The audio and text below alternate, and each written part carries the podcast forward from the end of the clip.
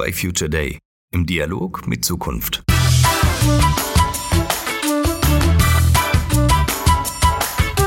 Es gibt diese Momente, in welchen wir entscheidende Weichen für die Zukunft stellen. Hier bei Dialog mit Zukunft wollen wir solche Momente schaffen. Gemeinsam mit all den Weiterdenkern und Zukunftsenthusiasten, denen wir in unserem Alltag begegnen dürfen. Ich bin Florian Kondert, Geschäftsführer der Future Day GmbH. Fragen und Anregungen zu den Podcast-Themen gern jederzeit an dialog at futureday.network. Alles über unsere Arbeit findet ihr unter www.futureday.network. Meldet euch bitte auch gleich zu unserem Newsletter an und folgt uns auf Twitter, LinkedIn oder Facebook. Alle Links in den Show Notes oder auf unserer Website. Warum sich das lohnt? Naja, ihr verpasst keinen Podcast mehr und ihr erfahrt rechtzeitig von speziellen Angeboten, die wir immer mal wieder haben.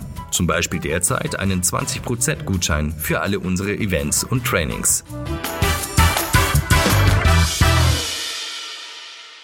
Herr Hengstschläger, danke, dass Sie sich Zeit genommen haben heute für ein Gespräch. Wir erwarten Sie auch beim Future Day 2019 am 25. Juni in Frankfurt.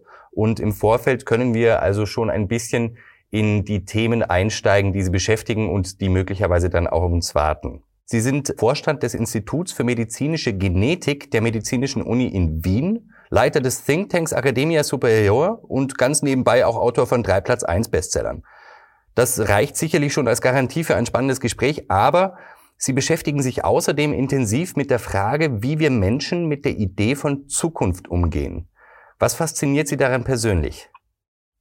Ich glaube, das muss man natürlich bei mir vom Hintergrund her so sehen, dass ich äh, seit jetzt zweieinhalb Jahrzehnten Menschen unterrichte an der Universität, also für die Zukunft vorbereiten soll. Und die Frage, die uns an Universitäten natürlich äh, enorm interessiert ist, was bringt man einer Generation heute bei, dass sie für morgen gerüstet ist. Und äh, in dem Moment muss man immer ein bisschen einen Blick in die Zukunft machen, um eine Idee zu bekommen, was man heute anbieten soll. Hier kommt möglicherweise auch ein Begriff ins Spiel, der für viele Themen heute eine sehr gut ausgeleuchtete Einflugschneise ist, der Begriff der digitalen Revolution. Ähm, ist das für Sie auch ein Thema und wenn ja, was steckt in Ihren Augen dahinter? Zum einen einmal ist digitale Revolution natürlich ein Faktum und äh, jeder hat so wahrscheinlich aus seiner Beruf- oder privaten Sicht äh, seine eigene Einflugschneise, wenn Sie so wollen, für dieses Thema. Bei mir ist es natürlich das Thema, dass gerade in dem Bereich genetische Diagnostik ähm, die digitale Revolution eine enorme Rolle spielen wird. Ich glaube sogar, dass die Revolution der Medizin, die zurzeit stattfindet, unter dem Begriff Präzisionsmedizin, also das heißt wirklich aufgrund von Big Data, verschiedensten Daten, vor allem auch von genetischen Daten von Patienten, die richtige Diagnose, Therapie, Prognose äh, machen zu können, dass dieses Thema wahrscheinlich eines der ganz großen Themen der digitalen Revolution ist oder der digitalen Transformation ist, einfach weil es ähm, ganz praktisch bei den Menschen ankommen wird. Die Menschen werden in 10, 15, 20 Jahren erleben, dass Therapien ganz individuell aufgrund von verschiedensten Anwendungen dieser Komponenten digitaler Revolution äh, entwickelt werden können. Und das ist, glaube ich, etwas, was viel schneller in den Alltag kommt, dass man sich das jetzt vor Augen führen kann. Würden Sie dabei auch Anforderungen genereller Natur an die Zukunft von Ausbildung sehen? Ich habe, ähm, wenn ich zuerst gesagt habe, ich glaube, es ist die Aufgabe von Menschen, die eine nächste Generation unterrichten, sich Gedanken darüber zu machen, was braucht unter Anführungszeichen es für eine Bildung, Ausbildung, Voraussetzung, um für die Zukunft gut gerüstet zu sein. Es ist eine Aufgabe dieser Menschen, sich Gedanken darüber zu machen, was kommt.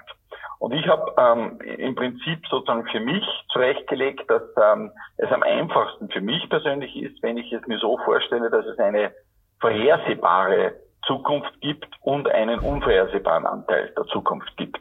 Das Interessante dabei ist allerdings, dass man eine Vorbereitung heute natürlich für beides machen muss.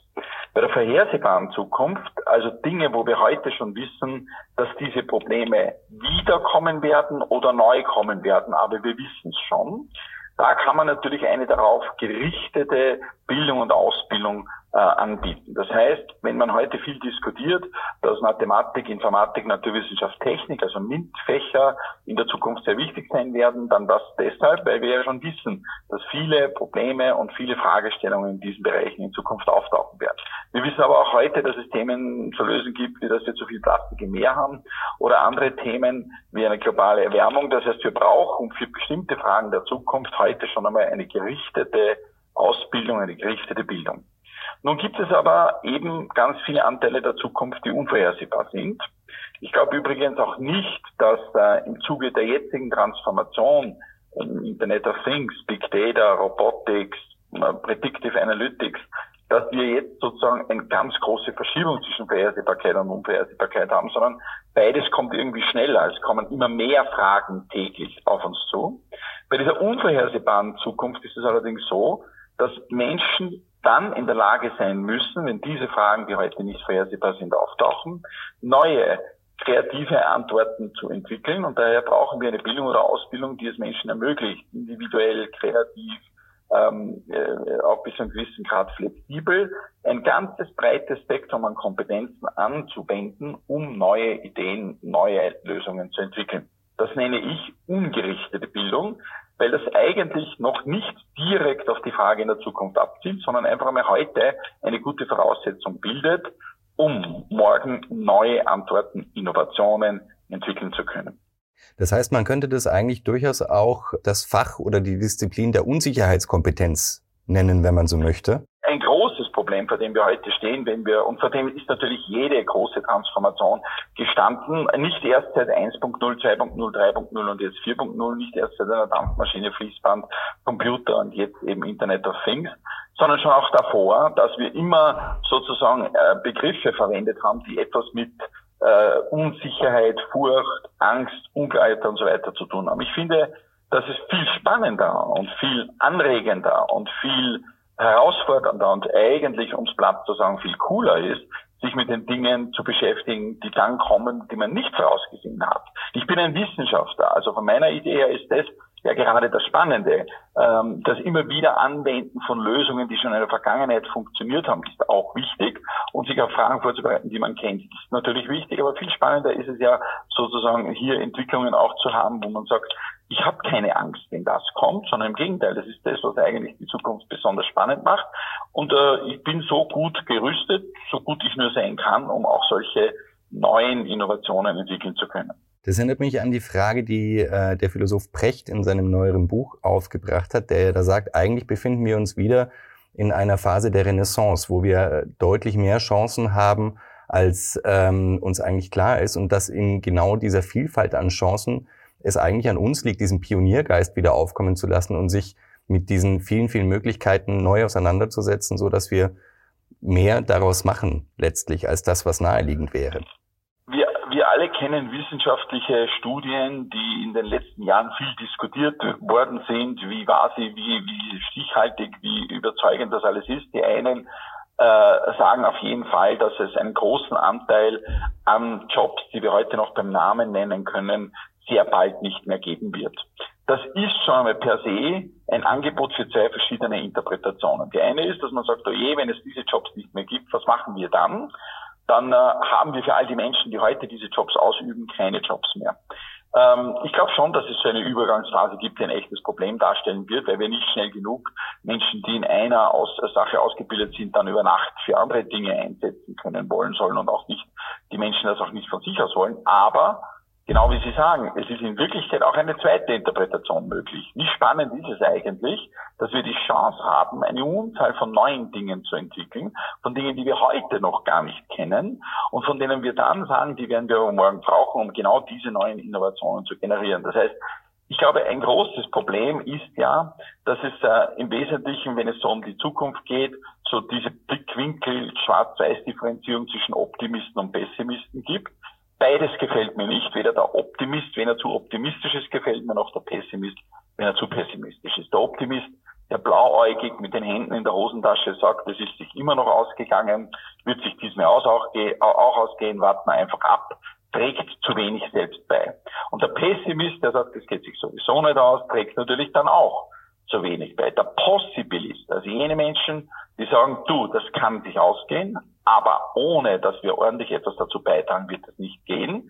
Der ist für sich der richtige Ansatz. Ein gewisser Realismus, gekoppelt aber mit dem Willen zu sagen, ich gehe da noch extra miles, ich bin in der Lage, auch neue Wege zu gehen. Ich meine, alte Wege zu kennen, ist ein ganz wichtiges Konzept, auch wenn man in die Zukunft schaut. Aber diese Bereitschaft, sie auch immer wieder zu verlassen, um neue gehen zu können, ist etwas, was Possibilisten dann einfach machen, die einfach sagen, das probiere ich aus. Und ähm, es entsteht da etwas dabei, was wir in der Wissenschaft Serendipität nennen. Serendipität steht dafür, dass man losgeht, mit offenen Augen, offenen Ohren losgeht, vielleicht sogar mit sehr, wie soll ich sagen, großen Erwartungen, Zielen und Hoffnungen, die nicht immer ganz erreichbar sind. Aber wenn man losgeht, wenn man diesen Enthusiasmus, diese Energie aufbringt, dann kann man auch Dinge finden, die man nicht gesucht hat. Und dafür steht das, der Begriff Serendipität. Äh, ob das halt Amerika ist, ob das Röntgen, ob das Penicillin ist, ganz viele, viele Dinge, die so in dem Sinn nicht das Ziel der Suche waren, sind aber auf dem Weg der Suche durch Serendipity, Serendipität gefunden worden. Meine Sorge ist ja nur, dass Menschen heute sagen, du, das ist alles unglaublich äh, schwierig und man muss sich jetzt einmal zurückhalten und schauen wir mal, was los ist, dass zu wenige losgehen. Denn wer nicht losgeht, findet nicht, was er sucht, er findet aber auch nicht, was er nicht sucht. Und Serendipität ist eines dieser Instrumente, das bei unvorhersehbarer Zukunft eine enorme Chance bietet, neue Innovationen zu entwickeln. Jetzt stecken da meines Erachtens schon sehr, sehr viele Hinweise drin und Empfehlungen, äh, in welchen Bereichen wir uns Gedanken machen sollten, damit es gut weitergeht in Richtung Zukunft. Und ich habe in einem Ihrer Interviews ein Zitat von dem römischen Stoiker Seneca gelesen. Sehr kurz und voller Sorge ist das Leben derer, die das Vergangene vergessen, das Gegenwärtige vernachlässigen und vor der Zukunft Angst haben. Jetzt ist das schon lange her und adressiert aber meines Erachtens auch einen Diskurs, der heute sehr, sehr prominent ist.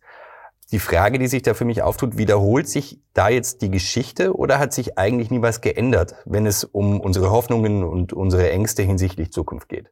Ich habe, ich persönlich tendiere eher zu zweiterem. Ich glaube nicht, dass wir jetzt sagen müssen, um Gottes Willen, die Zukunft heute wird so viel schwieriger zu bewältigen sein, als die Zukunft noch vor vielen Jahren zu bewältigen war, im Sinne immer äh, nach vorne geschaut. Ich glaube das nicht. Ich glaube, in Wirklichkeit gab es immer Themen, die man in der Zukunft bewältigen musste. Es gab immer Themen, mit denen man umgehen musste und es gab immer viele Chancen. Was eigentlich gemeint ist, ist ja, dass einerseits man aus der Vergangenheit lernen muss. Wichtig ist natürlich, dass auch etwas, was sich bewährt, auch bewahrt werden soll. Anders alleine ist noch nicht besser. Und natürlich gibt es viele Dinge, wo wir heute sagen, äh, ich als Wissenschaftler würde am liebsten haben, dass diese Begriffe auch unter Wissen fallen, also wo wir eine Quelle kennen, wo wir einen Beweis kennen, wo wir sagen, es hat eine gewisse Nachhaltigkeit etc. Also bestimmte Dinge, von denen wir einfach ausgehen, die werden auch in 100 Jahren im Groben und Ganzen einmal noch so sein, weil sie physikalische Gesetze sind, Naturgesetze sind, wir endlich verstanden haben etc. Ähm, das heißt, warum nicht? Da muss man das Vergangene natürlich auch bewahren, nicht vergessen und richtig anwenden. Aber die Zukunft besteht natürlich hauptsächlich auch darin zu sagen, wir gehen jetzt los mit Mut, mit Enthusiasmus gehen wir jetzt einmal los. Und natürlich kommen da auch Dinge, wo wir das Vergangene nicht mehr anwenden können, weil sich halt Probleme oder, oder Fragestellungen auftun, die man mit diesen alten Antworten nicht beantworten kann. Und äh, wer heute die Finanzkrise genau studiert, die wir hinter uns haben, der kann diese Form von Finanzkrise verstehen und diese Form von Finanzkrise auch, ähm, sollte sie jemals in so einer Form wiederkommen, wahrscheinlich besser parieren. Aber wahrscheinlich kommt eine andere. Das heißt, man kann immer nur einen Teil davon auch aus der Vergangenheit in die Zukunft mitnehmen und den anderen Teil, das ist eben der unvorhersehbare Teil, für den es eben Mut braucht. Und immer, ob es 1.0, 2.0, 3.0 oder 4.0 war, und auch schon weit davor, glaube ich, haben viele Menschen gesagt, Fragen der Zukunft sind schwieriger zu beantworten als Fragen der Gegenwart. Ich sage, Fragen der Zukunft sind Fragen der Gegenwart, nur zu einer anderen Zeit. Denn das, was wir 2018 gelöst haben, war 2017 noch Zukunft. Und, äh, und jetzt ist es mittlerweile schon Vergangenheit. Das heißt, diese Angst, nur weil etwas in der Zukunft ist, dass es wegen dem so viel schwieriger zu lösen ist als das, was wir in der Vergangenheit schon alles gelöst haben, die erschließt sich mir nicht. Jetzt wollen wir nicht unhöflich sein und den Finger auf jemand Bestimmten zeigen, aber interessieren würde mich jetzt noch, wer und in welcher Form muss hier in die Handlung kommen, damit wir diesen Weg beschreiten können, den Sie jetzt skizziert haben? Also das ist wohl eine der äh, wichtigsten Fragen aus meiner persönlichen Sicht, denn hier gibt es ja genau dieses Thema, dass wir sagen, nun wer wird denn die Probleme der Zukunft lösen? Nicht? Und das ist eine Bandbreite, da kann man sagen, gesellschaftlich, die Politik, da kann man aber auch sagen, die Wissenschaft muss Lösungen entwickeln, etc. All das ist gut, aber wir müssen uns einmal die Frage stellen, ob denn beim unvorhersehbaren Teil sowieso nicht, aber beim vorhersehbaren Teil, wo wir heute sagen, du, also jetzt zum Beispiel muss jedes Kind, um für die Zukunft gerüstet zu sein, programmieren können oder zumindest ein bisschen programmieren können, MINT-Fächer etc., ob nicht das auch etwas ist, wo wir sagen, halten wir lieber Diversität. Ich bin ein Biologe, Genetiker. Wir wissen, dass Diversität ein Element ist, nachhaltig Evolution, in der Evolution zu überleben. Das heißt Vielfalt. Und Vielfalt bedeutet aber schon auch, dass wenn wir vor, ich habe maturiert im Jahre 1986, wenn im Jahre 1986 jemand gesagt hätte, er interessiert sich zum Beispiel in Österreich für Orientalistik und er möchte das studieren, hätten wir wahrscheinlich gesagt, aber bist du dir sicher, dass du in Zukunft äh, damit einen Job findest, etc. Äh, Orientalistik oder etwas von diesen Themen und Problematiken zu verstehen, wäre genau etwas, was wir heute brauchen würden, um die ganz großen Themen, die uns beschäftigen, Migration, Terrorismus und vieles mehr vielleicht besser verstehen zu können. Das, was ich damit sagen will, ist, in der Gegenwart eine hohe Diversität zu halten, eine hohe individuelle Flexibilität zu halten, ist auch ein gewisser Garant dafür, dass eben dann, wenn man sagt, du selbst beim vorhersehbaren Teil gibt es eben immer wieder Wandel, dass wir dann aber auch Menschen haben, die Antworten haben für Fragen, die wir heute nicht voraussehen können. Das heißt, ich warne immer davor, zu genau behaupten zu wollen, zu wissen, was kommt. Einer ganzen Generation jetzt zu erklären, Programmieren, MINT-Fächer, Informatik etc., all das ist so wichtig. Klar, ganz unumstritten. Aber ich glaube nicht, dass sozusagen mit nur diesem Ansatz die Zukunft gut bewältigbar ist. Daher bin ich auch trotzdem der Meinung, ähm, dass wir eine ganz große Breite brauchen. Und wenn Sie mich also fragen, wer wird das übernehmen? Nun, ich glaube, in Wirklichkeit können wir das nicht sagen, weil wir nicht wissen, wie die Probleme in 20, 30 oder 40 Jahren ausschauen oder welche Fragen wir zu beantworten haben. Das heißt, die Steuerungselemente müssen schon so gehen, dass man sowohl für den vorhersehbaren Teil durch gerichtete Bildung und auch entsprechend gerichtete Innovationen, gerichtete Innovationen nenne ich jene, die sich darauf ausrichten, zu sagen, ich kenne ja das Problem schon und ich entwickle heute eine Antwort, aber dass genauso ungerichtete Bildung, für die Entwicklung ungerichteter Innovationen. Ungerichtete Innovationen sind einfach Wissenschaften, auch wenn man sagt, du, das ist jetzt Wissen, wir wissen es jetzt, aber ob ich das jetzt am Markt verkaufen kann, ob ich das morgen gleich für die Problemlösung X oder Y brauche, das kann ich dir jetzt noch nicht sagen, aber es ist einmal dieses Wissen. Ich bin ein Grundlagenwissenschaftler und Grundlagenwissenschaftler sind natürlich immer getrieben von der Idee, mir geht es einmal prinzipiell ums Wissenschaften. Ob dann im nächsten Schritt daraus eine Innovation, eine Anwendung wird, das soll mir sehr recht sein, aber das ist einmal noch nicht beim Schaffen des Wissens die Grundfrage. Also ungerichtet. Und für das braucht man auch ungerichtete Bildung, die ungerichtete Innovationen für unvorhersehbare Zukunft oder Zukünfte ähm, äh, bereithalten kann. Daher, wer es in Wirklichkeit macht, am besten ist es, es ist ein breites Spektrum von verschiedenen Ansätzen, die uns sozusagen dieses Schiff in die Zukunft segeln lassen. Herr Hengstschläger, ich bin der Meinung, dass in diesem Gespräch insbesondere in Ihren Impulsen eine ganze Menge Handlungsoptionen drin waren, um sich wirklich gut für die Zukunft zu rüsten. Ich freue mich auf das, was Sie uns am 25. Juni in Frankfurt zum Future Day 2019 mitbringen. Nochmals vielen Dank für Ihre Zeit und danke fürs Gespräch. Ich sage danke. Dankeschön. Das war im Dialog mit Zukunft.